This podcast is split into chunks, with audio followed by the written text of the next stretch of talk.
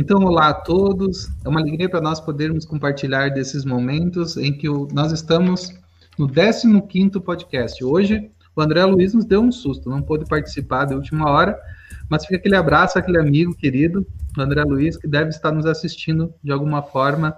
Meu amigo, tu faz muita falta aqui com a gente. Então, eu queria cumprimentar também os meus amigos e logo, logo vou é, apresentar a nossa convidada de hoje. Mas Inicialmente, eu gostaria de agradecer a todos os nossos parceiros, né? As pessoas que estão nos transmitindo, que é a TV7 da Paraíba, a Rede Doutrina no Rio de Janeiro.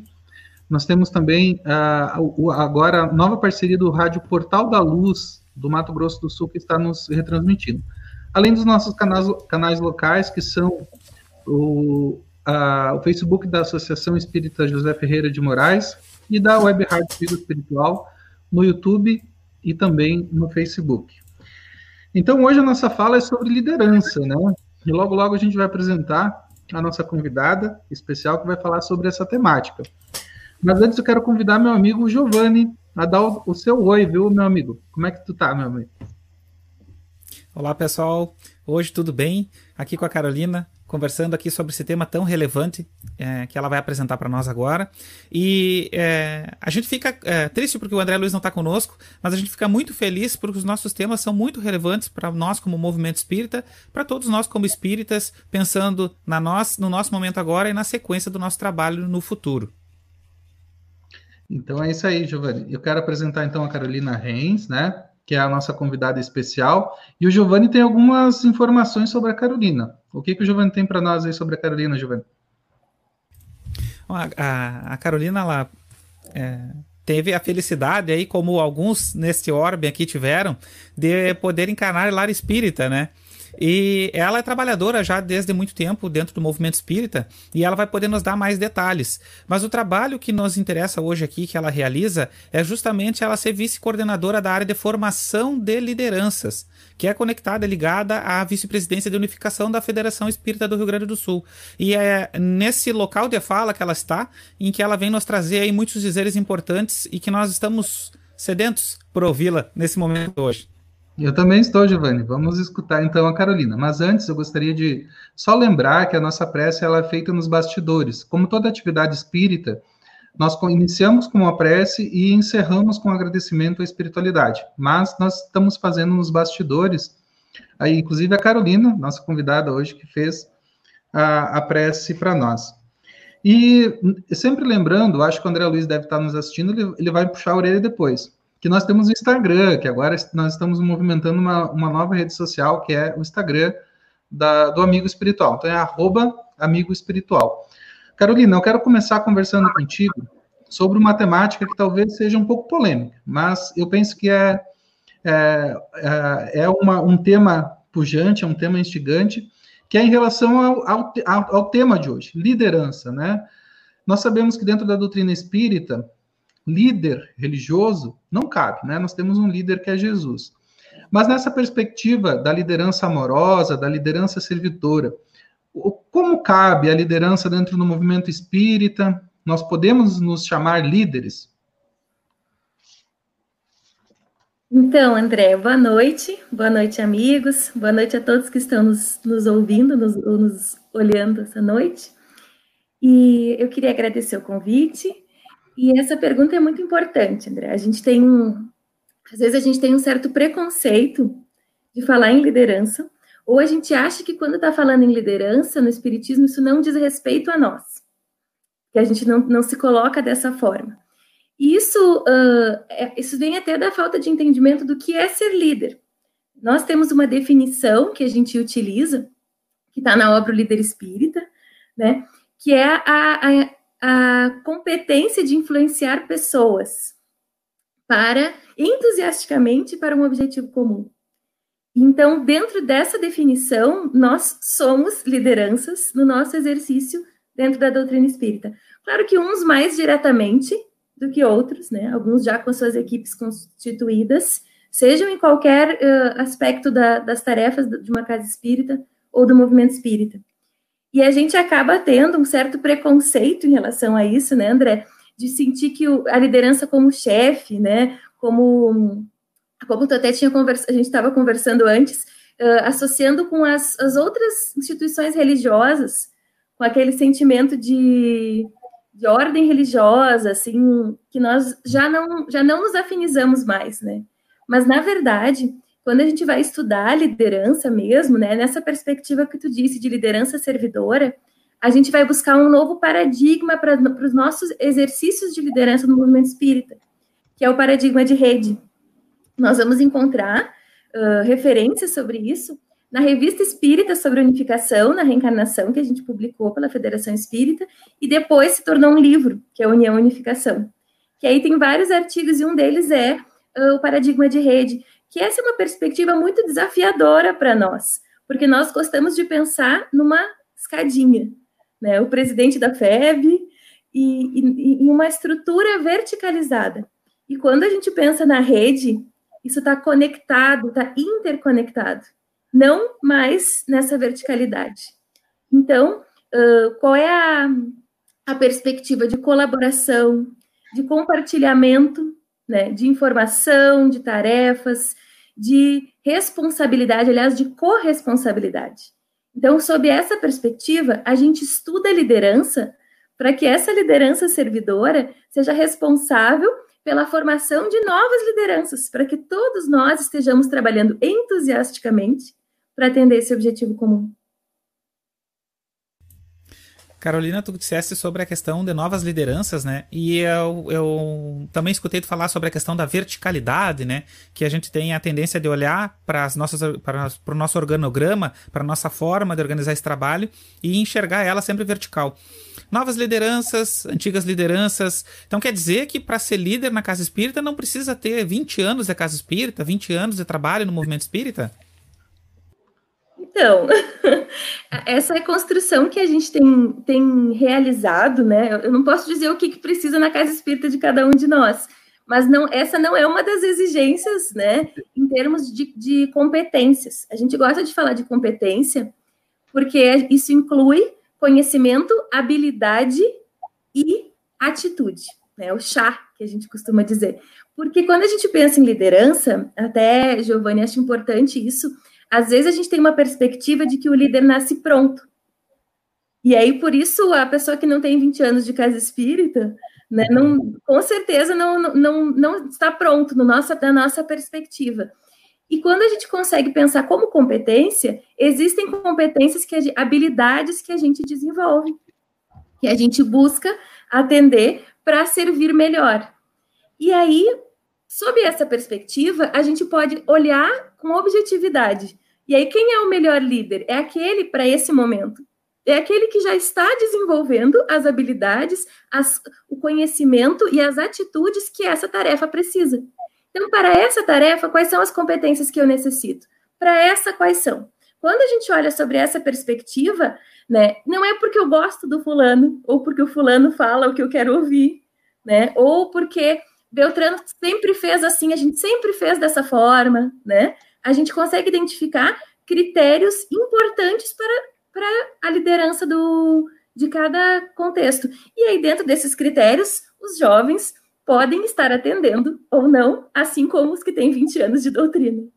Muito bom, Carolina. A é, minha próxima pergunta ela tem a ver com isso também. Né? Tu comentaste que talvez a gente não pense em liderança ou como sendo líder, mesmo que todos nós tenhamos, né? Ou um grau maior ou menor, usando a linguagem até da codificação, essa característica. E que é necessário a gente desenvolver, né? Ou seja, tomar o chá do conhecimento, né? Que é conhecimento, habilidades, e atitudes, né? E diz que agora até aumentou, né? Agora é chave, né? Conhecimentos, habilidades, atitudes, valores e experiência. Olha só quantas coisas são necessárias. Mas a minha pergunta vem é, em relação a isso. Então, se na verdade todos nós temos essa dificuldade de nos percebermos líderes, mas sabemos que somos influenciados e influenciamos, como é que fica essa questão? Se eu não estou influenciando para o bem, há uma grande possibilidade de eu não estar influenciando para o bem, estar influenciando para o outro lado. Comenta um pouquinho para nós sobre isso. Isso é muito interessante, assim, André. A gente, quando a gente não olha para esse papel, a gente acha que não está fazendo, né? Mas a gente está fazendo de alguma forma. Ah, não, eu não estou. Como tu falou, né? Quem não está influenciando para o bem está influenciando para o mal. E por isso que é muito importante a gente falar de unificação, para falar de liderança. Porque a gente tem a sensação de que trabalhar juntos é uniformizar, é tolher o diferente, a característica, quando na verdade a gente trabalha juntos para a gente conseguir identificar e aproveitar essas construções. E aí, quando a gente trabalha junto, a gente consegue identificar quando a gente está sendo uma voz dissonante. Quando aquilo que a gente está construindo está influenciando entusiasticamente, mas não para o objetivo comum, que é o que a gente queria. A gente quer construir, quer edificar e está afastando. A gente quer que as pessoas queiram trabalhar conosco. Quer ver um exemplo bem prático disso, André? A gente quer que as pessoas trabalhem conosco. Mas como é que a gente fala dos, das, dos desafios de liderança da Casa Espírita?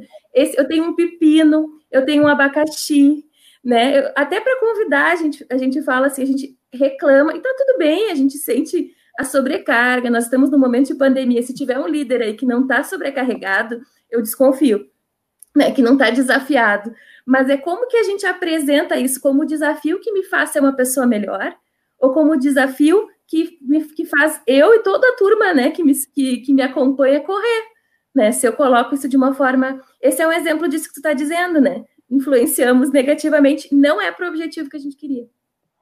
E eu queria uma, uma complementação, tá, Carolina, em relação a isso que a gente estava falando, em relação a essas habilidades, essas atitudes, né, é, nós sabemos que nós podemos contar com o programa de formação de liderança da Fergs.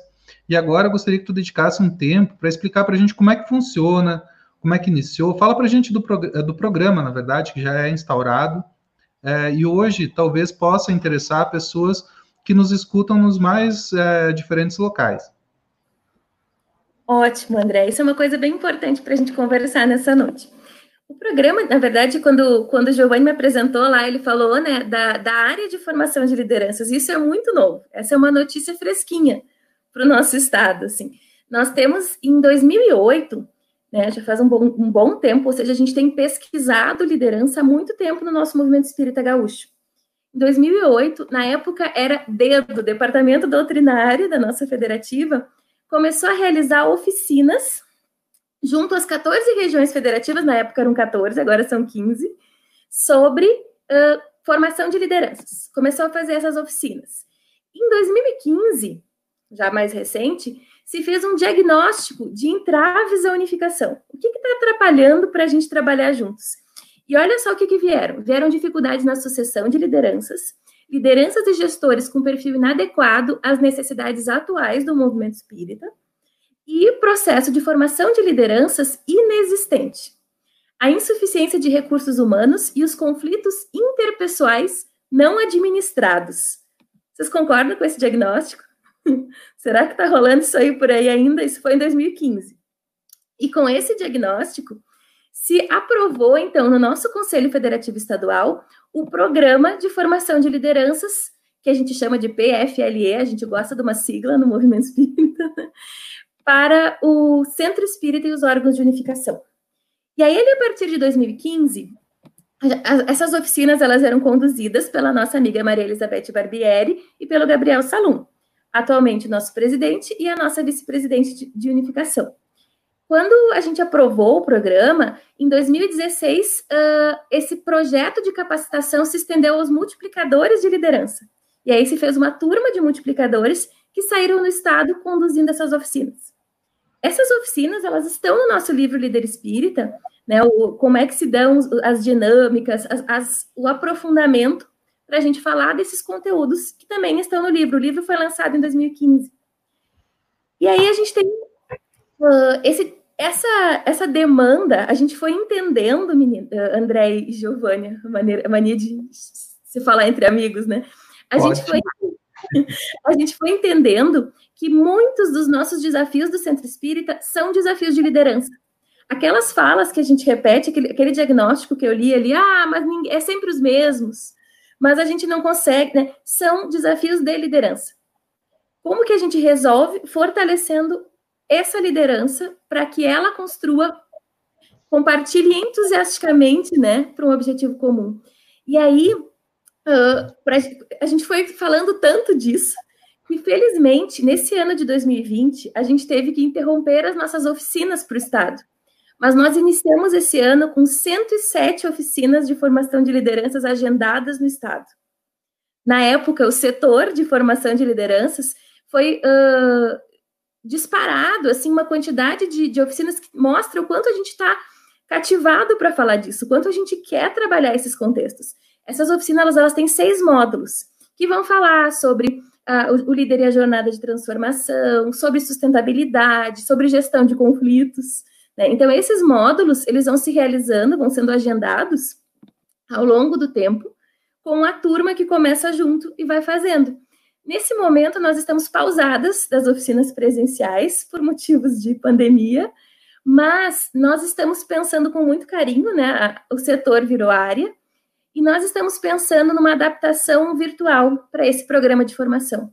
Nós já estamos aplicando algum, algumas uh, atividades com os nossos multiplicadores, através de, do Moodle, para mantermos a conexão e, e o, as reflexões sobre os temas, e estamos adaptando o projeto do, do nosso programa de formação de lideranças para atividades virtuais. Esperamos ter boas notícias em breve para o nosso movimento espírita gaúcho, além dessas oficinas que já, está, já estavam acontecendo e que seguirão acontecendo em algum momento dentro das nossas possibilidades. Carolina, em algumas áreas da casa espírita, uh, ao longo do tempo de movimento espírita, principalmente nós brasileiros aqui que temos uma, temos uma vivência uh, interessante com expoentes e exemplos em todas as nossas áreas de ação, uh, a gente tem visto que existem alguns formatos de se fomentar essas pessoas que vão assumir essas posições de liderança. E muitas vezes, nesses exercícios, notadamente a mediunidade, né, a gente acaba percebendo que a forma com que os grupos se organizam vai exigir que alguém acabe tomando essa posição de liderança. E dentro desse, é, desses grupos, é, não só da mediunidade, mas eu acabei usando ele como exemplo, é, algumas pessoas vão precisar ter o saber espírita bem presente, bem acentuado. E aí, aquela dúvida lá do início que o André colocou na questão lá, a gente é, precisa que tu elabore um pouquinho mais para distinguir entre esse, esse saber espírita e o saber uh, do exercício da liderança. Por que, que eu faço essa pergunta? Uh, trocando em miúdos essa pergunta. No curso de capacitação de formação de liderança, eu vou estudar a doutrina espírita? Então, no, na, no nosso, nos nossos treinamentos, nos módulos de formação de liderança, a gente vai estudar mais especificamente os conceitos de liderança. Mas isso não está apartado da doutrina espírita, no sentido de que isso é bem importante até, Giovanni, a gente comentar, porque a gente traz muitos conceitos do campo empresarial, mas não tra transformando a doutrina em uma empresa, muito pelo contrário. A gente adapta e faz uh, aquilo que, que Kardec já fazia, né? Nós temos que caminhar com a evolução, né? A doutrina com a evolução da humanidade, mas sempre uh, permanecendo fiel aos nossos princípios, aos nossos valores enquanto doutrina, enquanto federativa. Então, o programa de formação de lideranças ele é muito moderno, ele é muito arrojado no aspecto em que a gente não, não se aparta das construções em termos de, de gestão e de liderança, mas ele está, assim, muito fielmente uh, arraigado à nossa à, à fidelidade doutrinária. Mas nós não vamos estudar juntos, isso é legal, é importante dizer, a gente não vai sentar e vai estudar mediunidade num programa de formação de lideranças. Esse, mas a gente vai sim aprender a identificar quais são esses conhecimentos que são indispensáveis a uma formação de uma liderança na área da mediunidade, por exemplo. Porque se eu preciso. Uh, isso que a gente estava conversando, assim, a gente ser mais objetivo nos aspectos que são necessários à liderança. Né? não fica uma, um sentimento de que a pessoa que é médium há 50 anos é a melhor pessoa a liderar um grupo de, de médiums. Será? Pode ser que sim, né? E muitas vezes é uma pessoa que realmente já construiu, ao longo desses 50 anos, muitas competências. Mas pode ser que não, pode ser que essa pessoa não saiba trabalhar em equipe, que ela não saiba uh, dividir, compartilhar visão, motivar os outros a, a, se dedicarem. Pode ser que ela tenha assim, ó, muita clareza, seja aquela pessoa que durma com o livro dos médios no colo, porque na cabeceira a gente sempre tem, nós como médios, quem não tem um livro dos médiuns aí na cabeceira deve estar numa fase que já decorou. Mas eu tenho, pelo menos na minha cabeceira. E, e pode ser que ela tenha tudo isso muito claro e não consiga compartilhar com a equipe. Então, isso se torna cobrança porque as pessoas não entenderam que isso é realmente o, o fonte de saúde no exercício mediúnico e tudo mais. E aí, se, ela, se essa pessoa não está disposta a desenvolver, porque nós não estamos prontos, mas se ela não está disposta a desenvolver essas habilidades, né, não vai chegar, não é ela a melhor pessoa. Né? Então, esse, esse olhar que a gente tem que aprimorar, que não é um olhar de acepção de pessoas, não é um olhar de julgamento, mas é, uma, é objetivar quais são os aspectos indispensáveis a essa liderança para essa tarefa, e o conhecimento da tarefa com certeza está nesses aspectos, mas não é só ele. Carolina, se me permite uma brincadeira, enquanto estava falando, estava pensando aqui. Quando a gente desencarnar, eles vão, vão perguntar para a gente o que será feito da instituição que te confiei. Será que, será que essa pergunta vai fazer parte do nosso, do nosso escopo de, de, de perguntas em que a consciência, na verdade, vai estar latente nos perguntando? E enquanto isso, eu, eu pensava também em relação à continuidade, né? Que por mais que aqui nós somos da ala um pouco mais jovem, né? Uh, sempre se pergunta quem continuará os trabalhos, né? Quem vai continuar a atividade dentro do centro espírita. E nós vemos hoje um monte de jovens que está integrado, é, até inclusive é, por essas habilidades de comunicação, de tecnologia, é, em startups, né? Ele, esses jovens estão envolvidos na administração mais, é, mais moderna no sentido é, contemporâneo, né? Então, uh, como fazer com que isso se torne uma, uma massa, né? uma, uma, uma não digo receita, não, não conduzindo a, a, a, algo pronto, mas como isso pode se tornar uma massa interessante para a continuidade da administração nos centros espíritas, né? aproveitando essas habilidades dos jovens que estão surgindo, com essas novas habilidades que são habilidades da contemporaneidade, e também juntando né, essa questão que é um problema que tu, tu quando estava lendo aí, né, o prognóstico, nós, tem muitas coisas que a gente, a gente reconhece como atual. Como tu vê né, essa integração dos jovens, da, do, protagonismo, do protagonismo juvenil, dessa vontade de empreender, do conhecimento das ferramentas tecnológicas, do conhecimento da administração moderna, para que possa servir de forma a continuar os trabalhos na, na casa espírita, dando continuidade ao que tu já estava falando para nós. André, tu começou com uma provocação muito importante, né? Será que vamos ser cobrados sobre a instituição? Eu, eu, vou, eu vou ir além. Eu acho que nós vamos ser uh, convidados a refletir, né? Acho que fica mais, mais suave, sobre o que nós empreendemos com as nossas instituições, com as nossas tarefas e com as nossas equipes. Porque a nossa responsabilidade é com todos esses, esses aspectos. E a nossa responsabilidade com as equipes, ela toca muito nisso que tu está trazendo. A nossa responsabilidade com a juventude, com a sucessão, que são dois aspectos bem importantes. A gente não gosta de falar em sucessão, porque a gente tem um pouco de medo de, de alguém querer ser líder. A gente tem uma, uma experiência uh, na nossa, nas, nas leads de outras, uh, de outras experiências religiosas do passado, né? De ambição, de poder. Então, querer ser, querer me melhorar para servir melhor como liderança é assustadora, né? A gente não está pronto para falar sobre isso, mas a gente tem que começar essas conversas, porque senão a sucessão ela não se dá, é aquilo, aquilo que a gente falou no diagnóstico, né? E uh, a juventude ela, tá, ela fica apartada desse processo. Uma das iniciativas que nós temos em relação às nossas oficinas, que agora estão pausadas, foi a gente, esse ano a gente instituiu, é bem nova, que a gente está solicitando às lideranças que tenham uma cota de jovens. São oficinas realizadas com 30 pessoas, e então a gente pediu para que cinco pessoas, no mínimo, sejam jovens protagonistas da região. Isso vai ter um efeito não só de deixar os jovens já em contato com esses assuntos de liderança, mas de aproximar as lideranças da região da juventude. Porque se eu preciso escolher jovens, eu preciso conversar com os evangelizadores eu preciso saber o que está interessando os jovens. Já faz bastante tempo que nós temos movimentado muitas lideranças a se aproximarem da juventude. Os nossos eventos de juventude né, estão cada vez mais conectados. Olha a nossa Congergs virtual, né, cheia de, de lideranças. E isso é muito disso que tu está falando, assim. E essa oportunidade ainda agora de estarmos virtualmente né, e estarmos desafiados Porque num momento de pandemia, quando a gente se dá conta que está todo mundo no grupo de risco, que está muita gente no grupo de risco, e as tarefas não podem avançar, é um sinal de alerta para a gente caminhar cada vez mais próximo uh, desse, desse, dessa juventude. Caminhar mais próximo da área da evangelização, para que isso não seja apartado. Senão a gente chama o jovem para empilhar cadeira, né? E não constrói liderança com o jovem, não compartilha realmente uh, conceitos da doutrina, que são indispensáveis, e conceitos da, da tarefa, do movimento de unificação.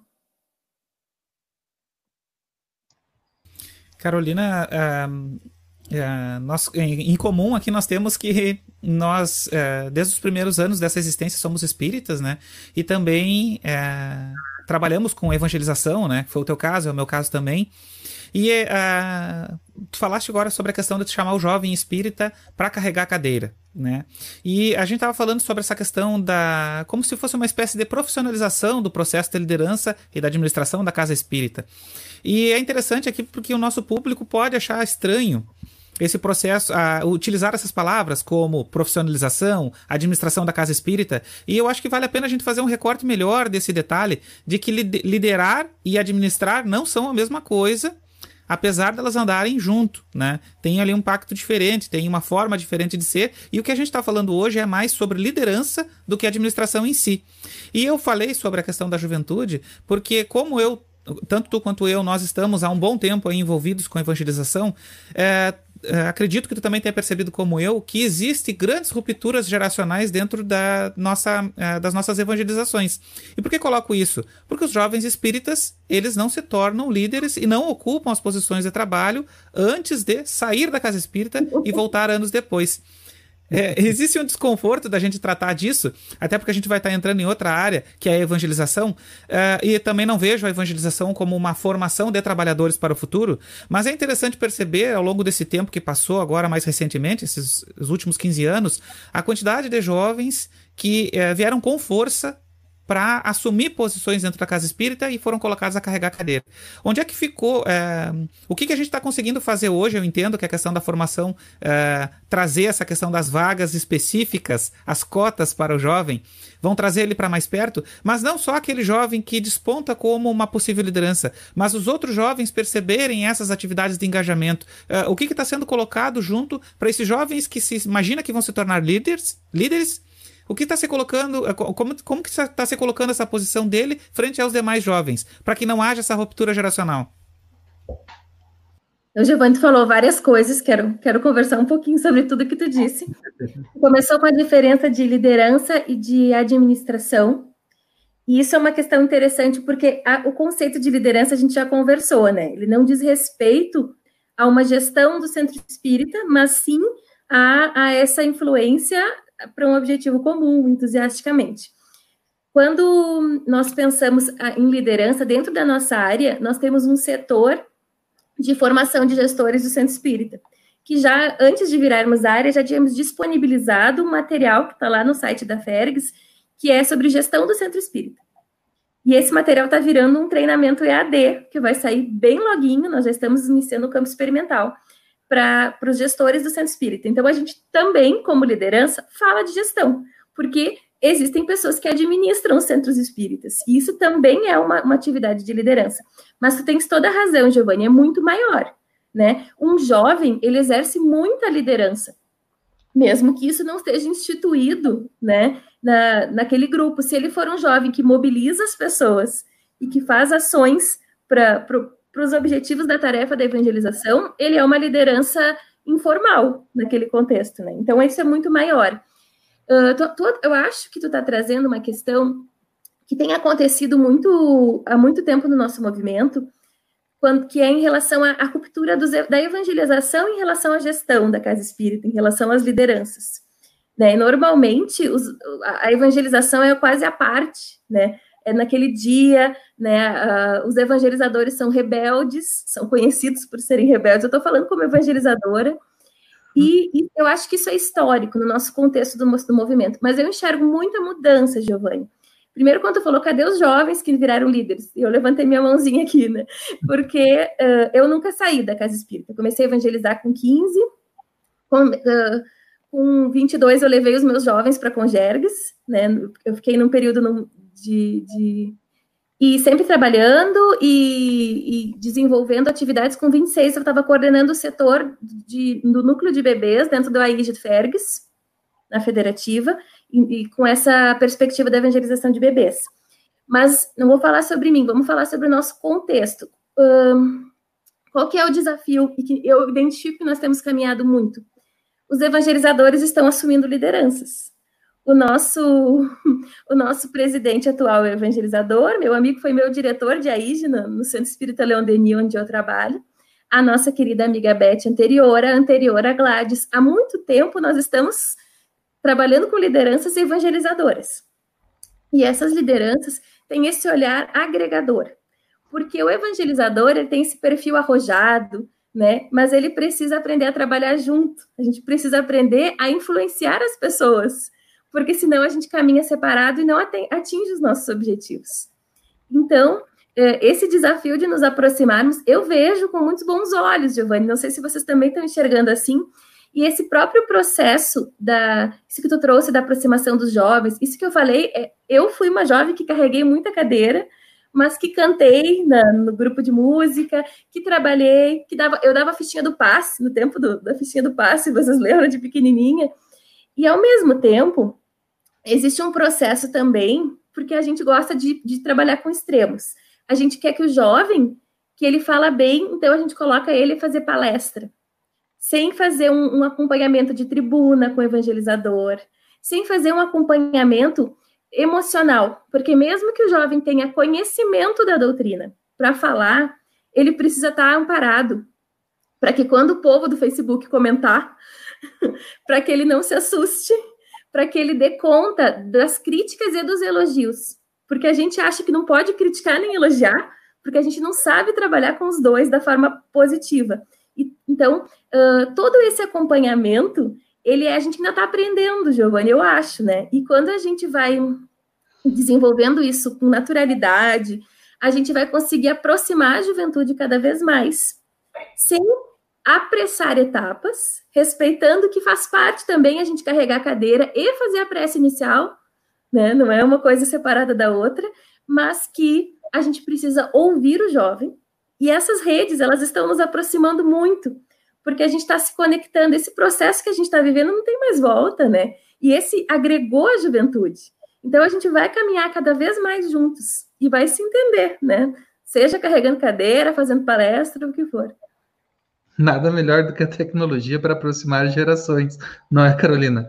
Nós estamos uhum. vivendo um momento único, né? Vamos aproveitar cada vez mais para entrelaçar os nossos corações e nossos conhecimentos, porque nós também temos que render, né? a, a nossa gratidão a todos os espíritos que nos precederam, que a, ampararam, né, para que a gente pudesse ter essa estrutura hoje, né, organizacional, que a gente, de alguma forma, tem também a possibilidade de ingressar com o voluntariado. Mas eu queria já, desde já, chamar a, a, para a, que as pessoas possam fazer seu comentário ou a sua pergunta, né? Nós já, já recebemos algumas participações, eu queria agradecer aqui ao Carlos, lá de Maçambará, que está nos assistindo. É, nós temos também, eu não posso acompanhar todos os canais, mas alguns de alguns canais que eu, que eu recebi aqui, eu vou fazer alguns comentários e trazer algumas perguntas agora para Carolina. Quero agradecer também ao Vinícius Lousada, nosso querido irmão, né, que também está nos assistindo. A Sônia Mello, que sempre está conosco, né, ela agradecendo aqui. Nós é que agradecemos a tua presença, querida amiga. Nós temos a Lea, que está vendo aqui, a Lea Mes, Mespac, né, que está em Santa Vitória do Palmar. Nós temos uma pergunta da Ana Carmen Moreira, né? E vem de encontro com a nossa conversa inicial, que é qual a principal meta da liderança na casa espírita? Carolina, como tu vê a meta da liderança na casa espírita? Então, é uma boa pergunta. Aliás, deixa eu comentar, vocês falaram do Vinícius Lozada, é o nosso, nosso diretor da área de, de formação de liderança. Eu não, acho que eu não disse isso, né? Eu agradeci esse meu amigo com quem eu tanto aprendo, né? Sou a sua vice. Ah, essa pergunta da Ana Carmen é muito interessante, assim. Eu entendo que a nossa meta, uh, enquanto Trabalhadores da doutrina espírita tem que ser o objetivo do espiritismo. E ele é um objetivo bem, bem grande, né? Qual é o objetivo do espiritismo? É combater o materialismo. Né? Destruir o materialismo. Não tem nada a ver com as outras religiões, mas está ali né, na, na origem de tudo que tem nos trazido infelicidade, né? Por que, que a gente está sofrendo tanto nesses contextos? O que, que a gente identifica por trás dessas ações tão infelizes que saem nas notícias a respeito da, do coronavírus, né? O, o materialismo, a falta de entendimento de que nós somos espíritos imortais, de que nós somos comprometidos uns com os outros, né? O que eu faço para ti, isso tá, nós estamos conectados como criação divina. Então, eu entendo que o nosso objetivo como movimento espírita tem que ser esse. E aí, como que a gente vai destruir o materialismo, né? No centro espírita, acolhendo, consolando e esclarecendo. Né? Em todas as, as, as, atividades, as tarefas que esse centro espírita pode acolher nesse momento, né? Porque cada centro espírita tem um contexto, tem um tamanho, tem uma equipe, mas todos têm esse mesmo objetivo. Respondeste com muita objetividade. Nós temos outro comentário da Maria Elizabeth Barbieri. Que alegria termos aqui o comentário da Beth. Não é profissionalizar, é buscar a excelência, uma vez que o modelo é guia, o modelo e guia em Jesus, o espírito mais puro que é, a Terra conheceu. Porque nós falávamos anteriormente justamente dessa questão de just, juntar, né? Habilidades, competências, e soa como uma linguagem da administração, né?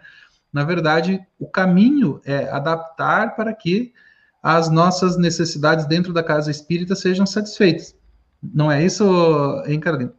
Perfeito. Inclusive, você, trouxeram muitas questões na pergunta e eu não consegui tocar nesse assunto. Aí a Beth, perfeito. Uh, a palavra não é profissionalizar, mas quando a gente fala em, em trabalho voluntário, o nosso trabalho é voluntário. Então, a gente tem que dar o nosso melhor. Porque qual é a nossa medida, né? Por que, que nós estamos servindo? Então, dentro desse aspecto, eu estou servindo, estou convocada por Jesus a fazer o melhor. Como aquilo que a gente conversou, o que, que vão me perguntar quando eu chegar no plano espiritual, né? E se eu estou convocada a fazer o melhor dessa equipe, dessa tarefa, desse centro espírita, dessa união, né, desse grupo de pessoas, eu tenho que buscar excelência e buscar os meios de que a gente trabalhe juntos, de que a gente vença conflitos, de que ele seja um instrumento de crescimento para atendermos o objetivo lá da pergunta anterior. Muito bem, Carolina. Nós temos a participação também do Moacir, que está em Balneário Rincão. Gisele Brum faz um comentário que eu até vou exibir aqui, porque é bem legal o comentário dela. Ela fala que enquanto o adulto não, os adultos não escutarem os jovens e deixarem realmente os mesmos serem protagonistas, nada vai mudar, né? E a gente anseia por mudança e às vezes não considera essa possibilidade tão importante que é a inclusão né, do trabalho dos jovens. A Beth complementa aqui, né, já, já passou para ti, tá, Carol? Sim, a Beth complementa que a nosso movimento é um abençoado celeiro por jovens líderes, graças a Deus. Muito bom, Carol. Queres comentar alguma coisa? É muito legal essa, essa perspectiva ali de da gente se ouvir, da gente construir um diálogo. Né? Aquilo que tu, tu estavas trazendo do choque geracional, dos nossos conflitos, porque a gente tende a ser extremista em relação às coisas. São desafios nossos, né? Não sei se vocês se identificam. Então, ou a gente não faz nada, ou a gente, ou o outro faz tudo. E não é mais comigo, porque a gente ainda está aprendendo a construir. Isso também é uma, é uma habilidade que a gente constrói, que é trabalhar junto. A gente não pode dizer, eu não sei trabalhar com o outro.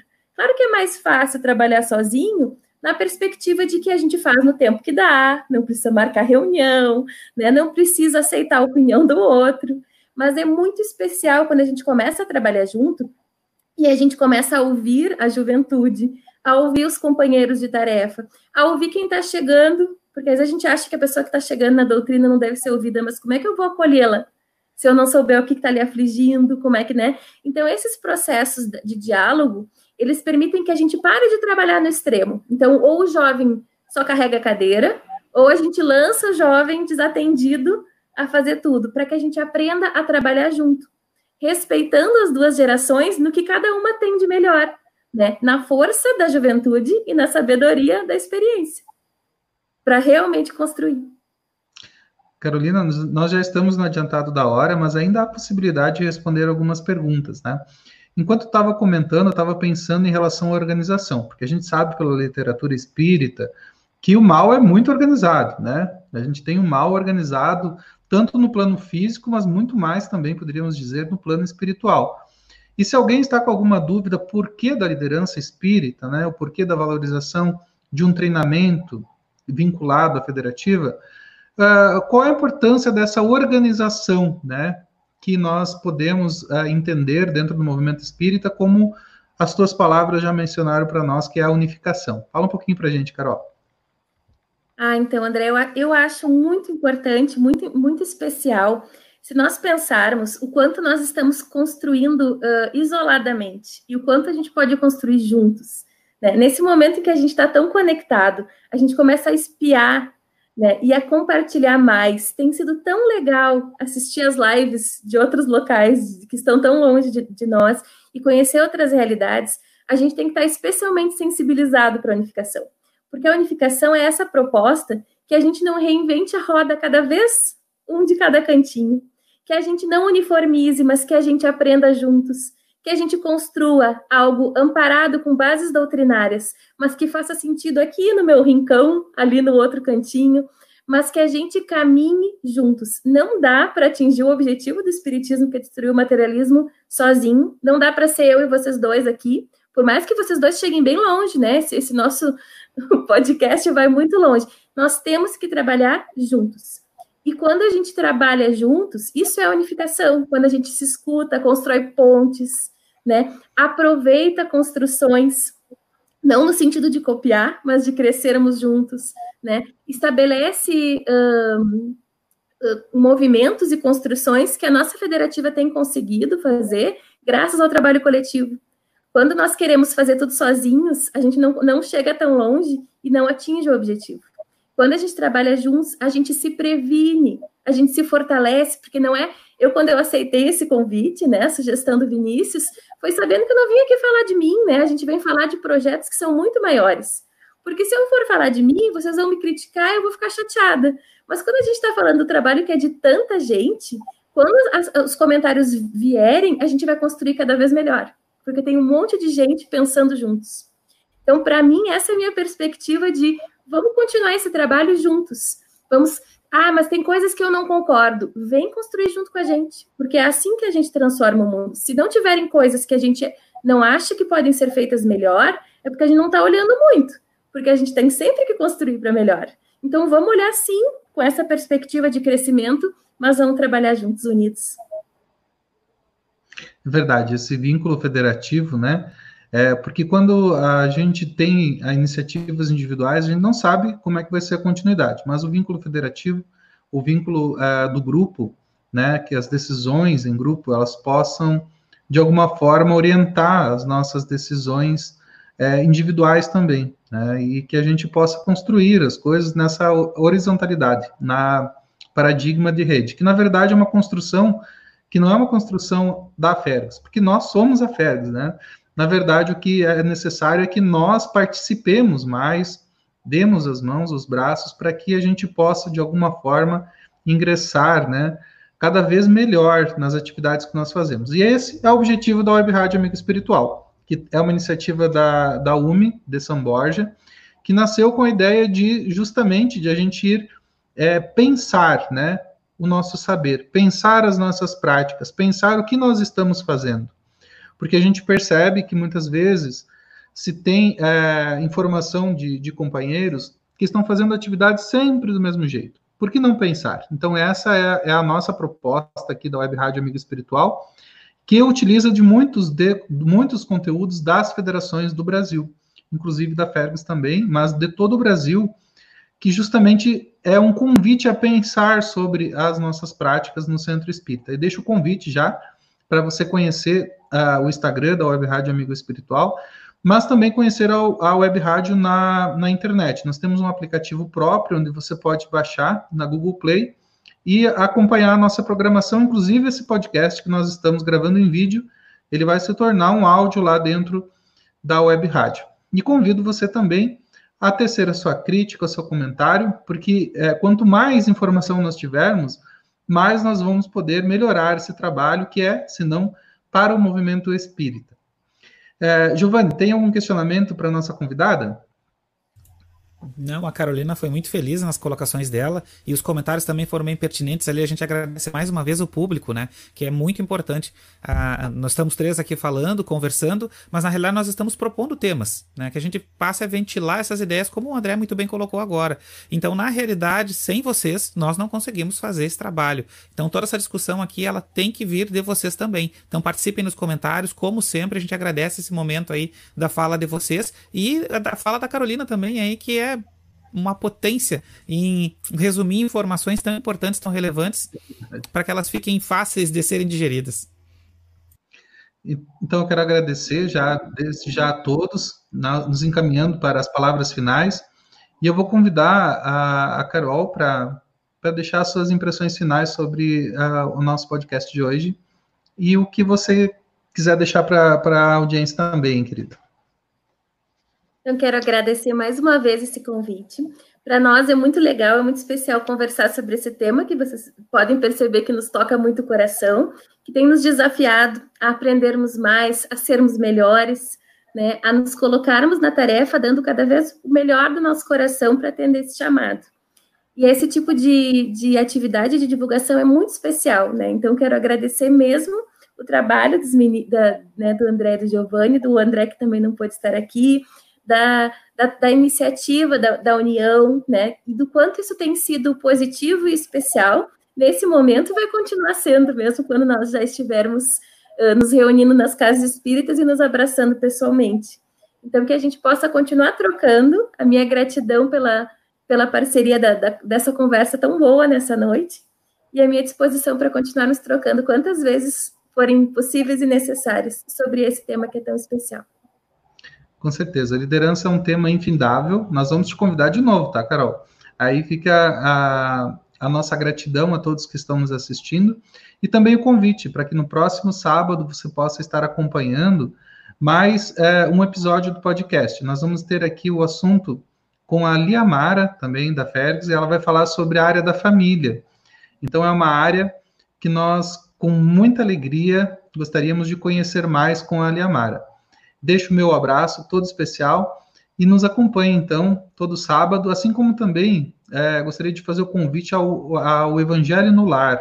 Nós temos um trabalho de caravaneiros, né, virtuais do, do Evangelho, que acontece toda segunda, quarta, sexta e no domingo, geralmente, tem um convidado especial que nos acompanha no Evangelho no Lar, sempre com o objetivo de fomentar a prática do Evangelho no Lar e que a gente possa também, de alguma forma, compartilhar, né, nos unir nesse momento em que nós estamos mais em casa.